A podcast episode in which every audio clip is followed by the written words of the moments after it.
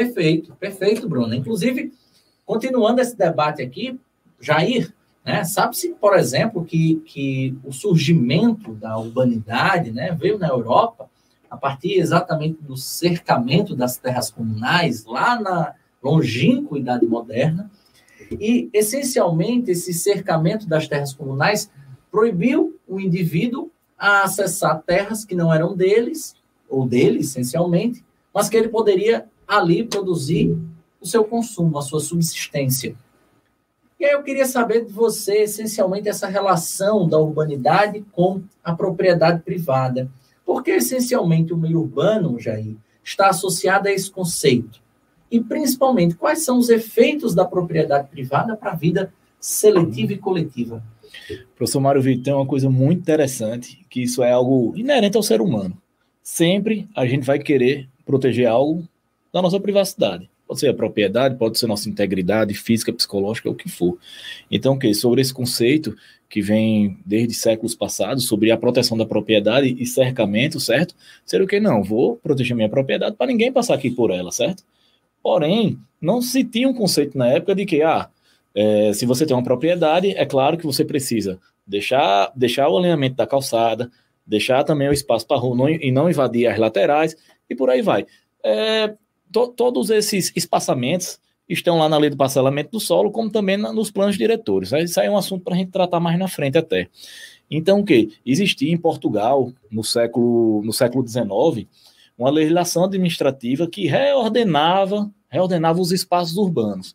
Então, o que? Não é a gente pegar e invadir a propriedade privada, mas é o privado se adequar ao ordenamento que deve ser criado. Esse ordenamento seria a abertura de ruas públicas, de passeio público, certo? Uma destinação, às vezes, é, da propriedade privada para uma área verde, que seria é, uma, uma, criação de, do meio ambiente é, interligado ao urbanismo, porque uma área verde dentro de uma cidade é muito importante para trazer uma ventilação melhor, entendeu? Um ar melhor para a cidade. Inclusive, hoje a gente vive em selvas de concreto, isso é muito importante. Natal é uma das cidades mais arborizadas do Brasil, né?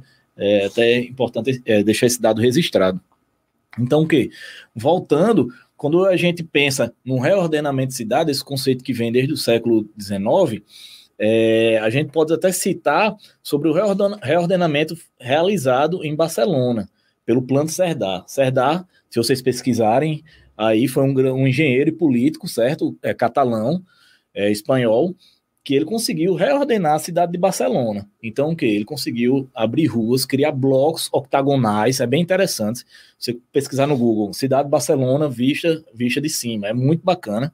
E a partir disso, ele criou também equipamentos urbanos, que a gente fala sobre áreas institucionais. Esses equipamentos urbanos são escolas, são hospitais, ou são unidades básicas de saúde, certo? São é, delegacias, são prédios de órgãos públicos, como o gabinete do prefeito, secretaria de administração, tributação e por aí vai. É, até hoje em dia, esse conceito é utilizado por aí. Até puxando um pouco sobre a fala da doutora Bruna Agra no começo, quando, quando ela, ela citou sobre. Agora, agora fugiu, tá? Smart Cities? A Smart Cities, não. Escapou o tema. É... Mas voltando aqui sobre as áreas institucionais. Então, o que? Para o plano Serdar, né? É... é algo interessante para vocês pesquisarem, para vocês entenderem como foi o início da urbanização na Europa. Sim, eu lembrei, Bruna. É sobre a cultura, que a professora Bruna citou. Ah, a gente às vezes se compara muito com a, Europa, os Estados Unidos, e por aí vai. É, não é comparável, eu acho. Às vezes a gente cita uma comparação porque a gente, ah, a gente poderia estar tá lá, mas não estamos, porque a cultura lá é diferente. E a urbanização lá começou também em épocas diferentes. Então não tem como a gente comparar. Às vezes um conceito que estava lá é, na metade do século XIX, aqui só chegava depois de 100 anos. Então, o que? Esses conceitos não eram muito bem aplicados. Então, o que? Nesse momento, o Brasil realmente é, possui uma dificuldade de reordenamento.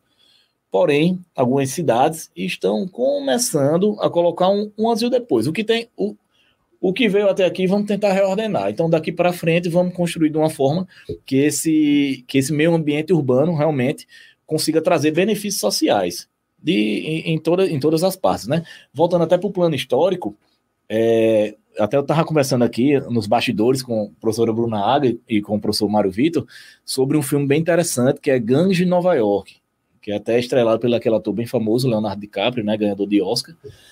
É, o filme é um pouco violento, mas só que fala sobre o século XIX, como era Nova York, que as pessoas viviam em cortiços, é, as casas eram emendadas, é, não existia realmente uma saúde pública correta, existia uma segurança, mas, mas era meio é, muito desordenado, entendeu? E com isso proliferava doenças, é, entre outras situações, como o desemprego também, é, e por aí vai, todas as mazelas da sociedade, é, por assim como eu posso falar, né? Algumas existentes ainda em nossa sociedade brasileira, né? Tudo bem, me chamo Jair Damasceno, sou advogado. E para você que assistiu esse corte, assista o vídeo completo lá no canal do YouTube, na reta no Enem. Se inscreva assista todas as quintas, quintas-feiras às 19 horas as lives, como também escuta os podcasts.